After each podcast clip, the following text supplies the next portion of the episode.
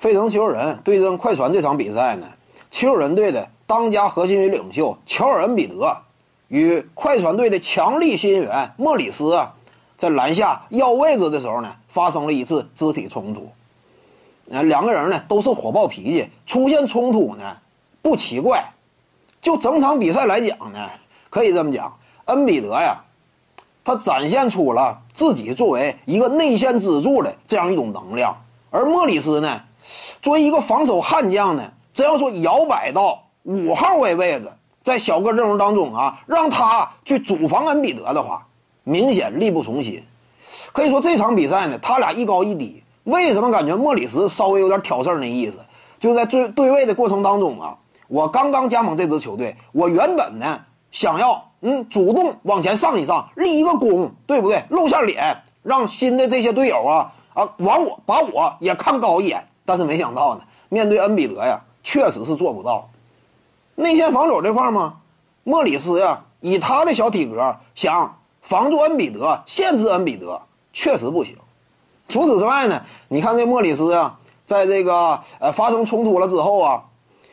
呃，接下来嘛，也是想进攻端呢，呃，进行一下报复，单打了一下恩比德，结果遭到恩比德一记怒帽，你直接扇倒地上了吧？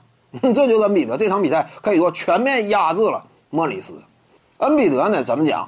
就是率领球人呐，这场比赛打出的信心呢，就战术层面可以讲意义挺大，因为球人就是这样嘛，他是东部啊，非常有可能闯进总决赛的一支球队。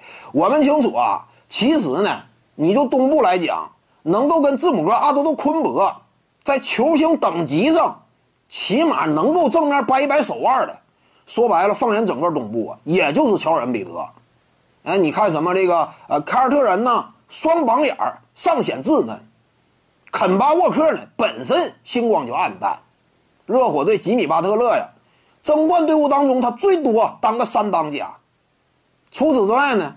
你像什么其他的一杆队伍，步行者呀，小萨博尼斯呢，有一定的实力，但成绩明显不足。奥拉迪波呢，有点类似于当年的丹尼格兰杰，那伤愈复出之后，基本上身手早已不在。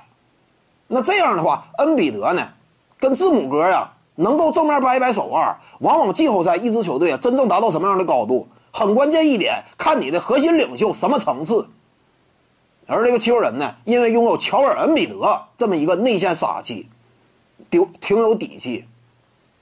现在面对的呢，又是非常有可能啊冲出西部的快船队，恩比德能够率领球队拿下这一场啊，可以说呢挺提提气的，为这支球队啊今后啊整个常规赛接下来关于排位赛的争夺呀，以及季后赛当中长远的征战呢，都挺有好处。各位观众，要是有兴趣呢，可以搜索徐静宇微信公众号，咱们一块儿聊体育。中原体育独到见解，就是语说体育，欢迎各位光临指导。